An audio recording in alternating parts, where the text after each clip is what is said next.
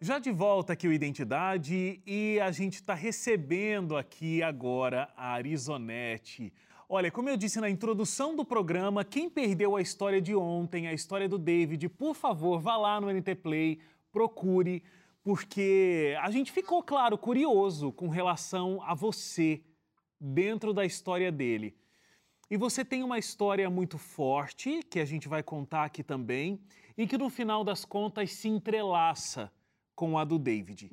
É, vamos chegar lá. Mas eu quero começar do, da perspectiva de ontem, quando o David contou que chegou numa igreja adventista. E aí, você que não assistiu ainda a história do David, ele chegou numa igreja adventista porque ele ouviu uma música que chamou muito a atenção dele. E quando ele chegou, tinha uma mulher muito simpática ali na, na recepção da igreja. Essa mulher era Arizonete. E aí ela fez uma recepção super calorosa, disse: "Seja muito bem-vindo". E aí ele fez uma pergunta, ele estava cheio de ódio no coração. Ele disse para ela assim: "Se eu fosse um assassino, você me receberia do mesmo jeito?" E aí Arizonete teve uma inteligência muito grande, é, vinda de Deus mesmo. E aí que resposta você deu para ele, Arizonete? Me conta. Bom, como a gente conhece né, Jesus, a gente sabe que ele perdoou até os próprios que o mataram, né? Então, quem somos nós, né, para julgarmos? Claro que iria receber do mesmo jeito se fosse assassino, se fosse um ladrão, iria é, receber da mesma forma, né? Porque Deus assim né, nos deu o filho dele para que morresse por, por, nós e perdoou todos nós, né? Então quem somos nós para não perdoar, né? Você deu uma linda resposta, aquilo veio do, do teu coração e do que você conhece da palavra de Deus, né? Realmente. Agora, o que, que passou pela tua cabeça? Você falou, e será que está entrando realmente um assassino aqui? Será que a gente está correndo risco? O que está acontecendo? O David tem uma cara muito de bom moço, né? Eu não sei se naquela Sim. época ele já tinha essa cara e o, que, e o que acabou te tranquilizando. A gente sabe que jovem é meio impetuoso, né? Fala as coisas de rompante. E pensar, ah, esse menino, ele não tem cara de mal, né? Mas pode até ser, né? Mas quem sou eu para julgá-lo, né? Então vamos abraçá-lo, vamos recolhê-lo, vamos dar amor para ele, né? E foi que que a gente fez. Ele acabou frequentando a sua casa, né? Nesse primeiro momento. É, quando você descobriu a história dele, é, você, mais uma vez que não acompanhou a história de ontem, a gente está vivendo momentos em que a gente está falando sobre a história de ontem, né? É, o David perdeu a mãe, assassinada pelo próprio pai e num determinado momento ele nutriu muito ódio pelo pai, teve vontade de tirar a vida do pai, né? também se tornar um assassino, mas é, enfim. Mas é uma linda história de perdão que vale muito a pena você assistir, repito. É, vale a pena você assistir porque esse ódio se transformou em amor, perdão, vindos de Deus. Mas quando você descobriu de fato a história dele naquele momento, é, o que passou pela sua cabeça? O que você sentiu? Então, meu filho mais velho conversou com ele e chegou em casa e falou assim para mim: mãe, o, pai do David matou a mãe dele. Eu falei assim: nossa, filho, como isso? Aí ele falou assim: ai, mãe, eu não sei, não perguntei para ele os detalhes, mas eu sei que o pai dele matou a mãe dele. Eu, como mãe, é, eu senti a dor dele, sabe assim, aquela dor que, que dói na alma. Pensei assim, poxa vida, né? um menino tão bom, tão bonito, né? agora sem mãe, como que fica, né? Tentei me colocar no lugar dele. Claro, eu imagino até porque você via o papel tão fundamental que você tinha como mãe na vida dos seus filhos. Né? Agora saber que um amigo dos seus filhos, da mesma faixa etária e tudo mais, não tinha essa figura e ainda perdendo essa figura porque o próprio pai havia assassinado né, a esposa, no caso a mãe dele. Então imagino o impacto que isso teve na tua vida. Bom, você trabalhava, você era enfermeira, tinha uma vida extremamente agitada. Num determinado momento e num dia que parecia muito comum, como o dia de hoje, mais um dia na vida, você recebeu a notícia de que o seu filho tinha sofrido é, um acidente, que ele estava muito mal. É, e da forma como o médico descreveu como as coisas tinham acontecido, e por você ser enfermeira, você sabia a gravidade daquela situação. É, como foi receber essa notícia num dia que parecia mais um dia, outro qualquer? Então, eu estava no trabalho, e no trabalho, quem é mãe vai, vai se identificar, o que eu vou falar agora. Quando eu cheguei em casa, meu filho não quis me ligar, ele estava sentado na escada me esperando. Esse filho é o Alisson, né? E ele falou assim para mim: Mãe, é, o João sofreu um acidente. E naquela hora, assim, eu pensei naquela angústia que eu senti no coração. Eu falei: Pronto, é isso, né? Aí ele falou assim para mim: ele está no hospital, o Thiago já está lá com ele. E e a gente tem que ir para lá. Aí fomos para o hospital. Quando cheguei lá, meu filho ficou das 10 da manhã no centro cirúrgico até as 5 e meia. Então, o caso era muito grave. Eu estava estudando nessa época enfermagem, né? sabia que o caso era grave. E o médico saiu de lá e me chamou e começou a me contar. Olha, ele perdeu o baço, ele teve que tirar um rim, ele está com trauma craniano, e tra é, trauma craniano grave. E meu, meu mundo veio no chão. Eu, eu vi que dali meu filho não saía mais. Claro que você entregou nas mãos de Deus e queria que o caso fosse resolvido de uma outra forma, né? É, que Deus pudesse dar a cura para ele e existia essa possibilidade. Mas numa sexta-feira você foi até o quarto dele e teve uma conversa de fato muito emblemática com ele, né? Me conta essa conversa. Assim, o quarto ele dava de frente para a rua e aqui ele dava de frente para o pátio do, do hospital, a UTI, né?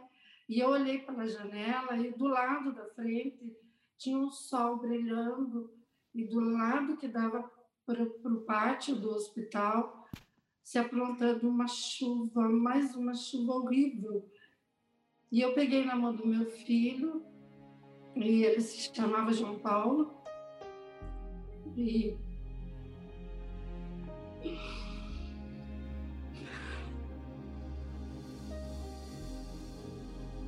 E eu falei para ele, filho, se Jesus está aqui e você quer descansar, quer ir com ele, pode ir. Eu vou chorar.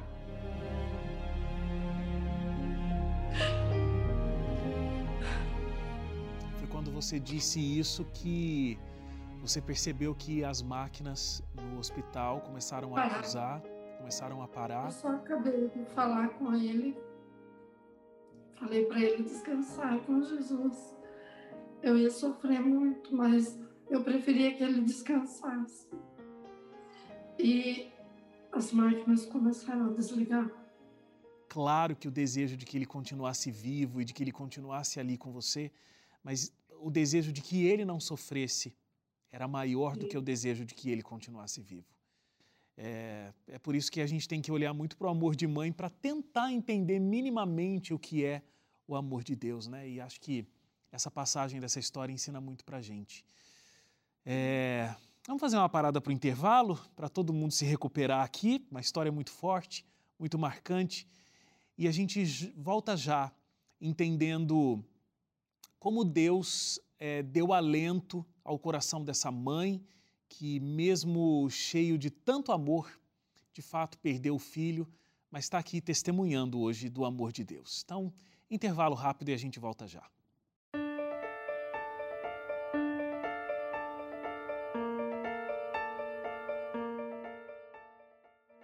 De volta à identidade, a gente está conhecendo aqui a história de uma mãe, a história de uma mulher que foi mãe em toda a sua essência.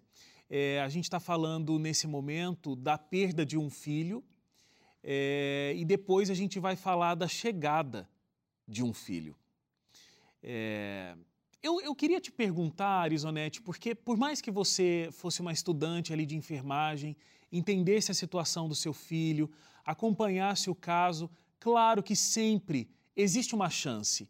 Os médicos mesmos dizem né, é, que enquanto existe vida, existe uma luta que está sendo travada e a pessoa pode sair daquela situação.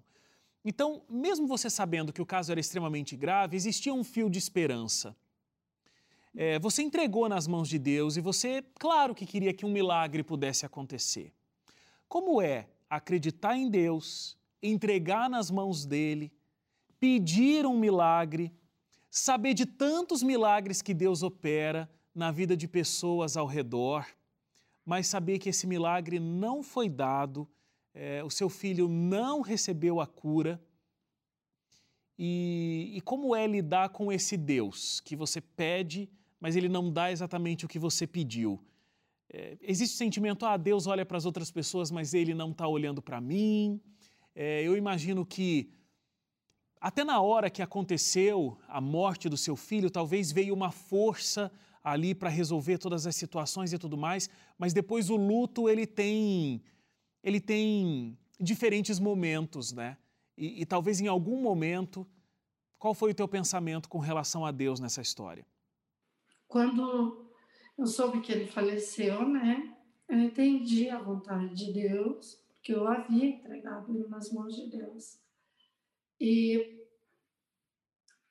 aceitei mas depois, com o passar do tempo, do luto, eu ia para a igreja, isso me doía muito, muito, e me machucava demais, porque eu chegava na igreja e, e aquelas pessoas vinham fazer testemunho lá na frente da igreja e falavam que aconteceu alguma coisa com o filho e, e orou e clamou e o filho foi salvo e o filho estava ali para mostrar como Deus operou na vida. E, eu pensava assim, meu Deus, eu me derramei tanto para o Senhor, eu chorava o tempo todo, eu orava, eu cantava com meu filho hinos, e, e ele não está aqui, por que isso?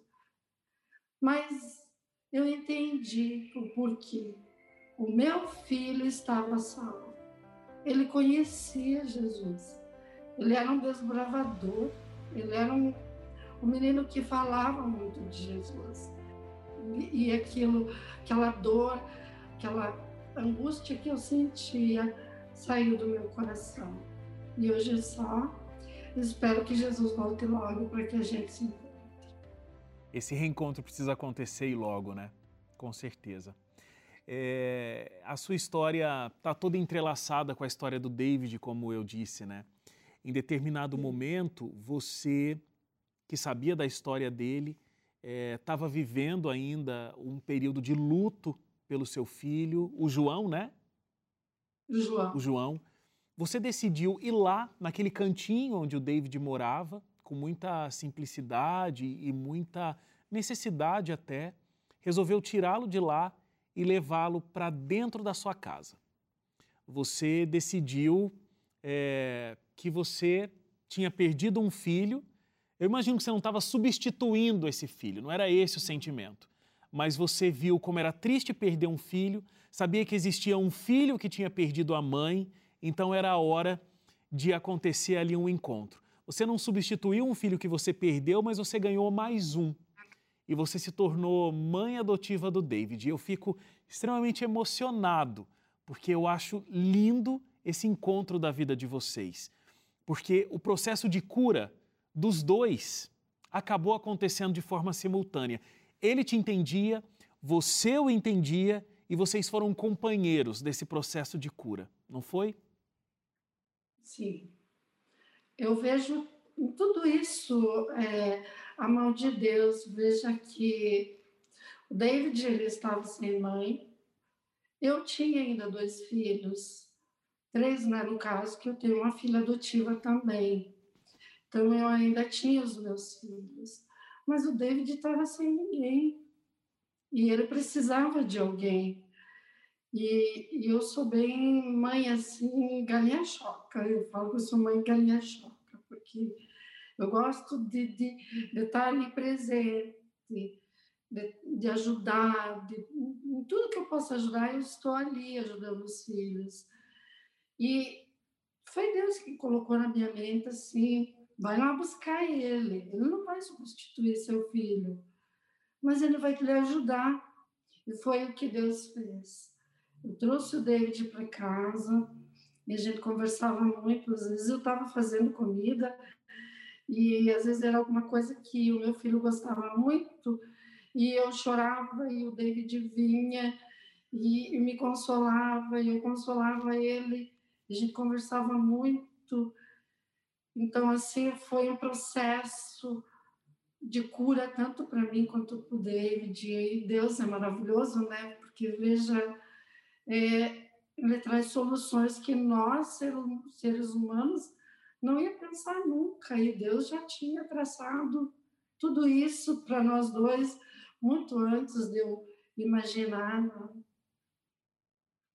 É, é, linda essa história, sensacional, emocionante e que apesar é, tanto da, da tragédia que você viveu quanto a tragédia que o David viveu, é, né, a relação entre a mãe e um filho, não sei se existe uma relação que pode ser mais profunda, né, um laço mais forte do que esse nessa terra. Vocês tiveram a interrupção dessa relação, mas conseguiram encontrar um caminho de cura, um caminho de Deus conseguir curá-los, ambos. E que linda essa história de vocês. É... Quem é o David na sua vida, para a gente terminar essa história? E quem é Deus na sua vida hoje? Bom, o David, na minha vida hoje, ele é um filho especial, um filho amado, é um irmão querido para os irmãos, assim, aquela pessoa que chegou para somar na nossa vida, né?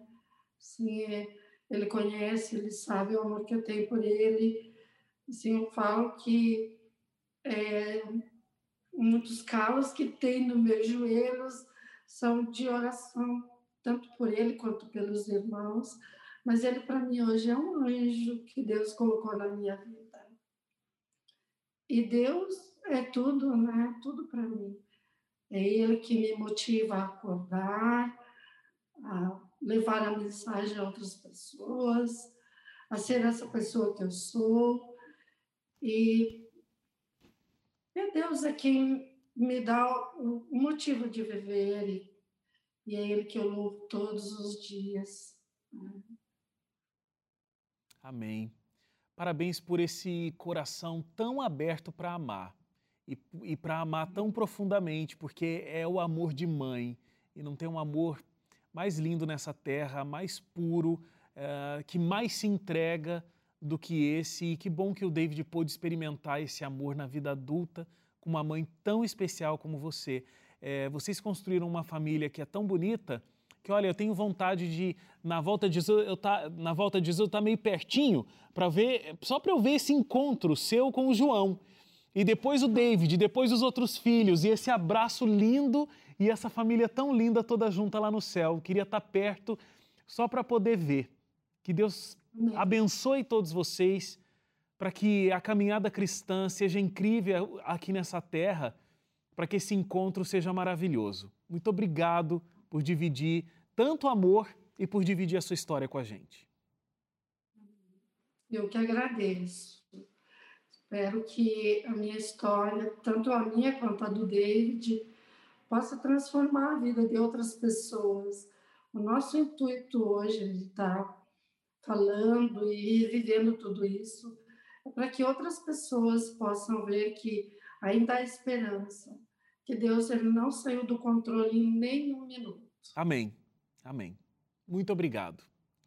Obrigado a você que ficou com a gente até agora também, com essa linda e emocionante história, quanto amor que a gente viu nesse programa de hoje. A gente volta amanhã às 11h30 da noite com mais uma linda história para você. Até lá. Tchau, tchau.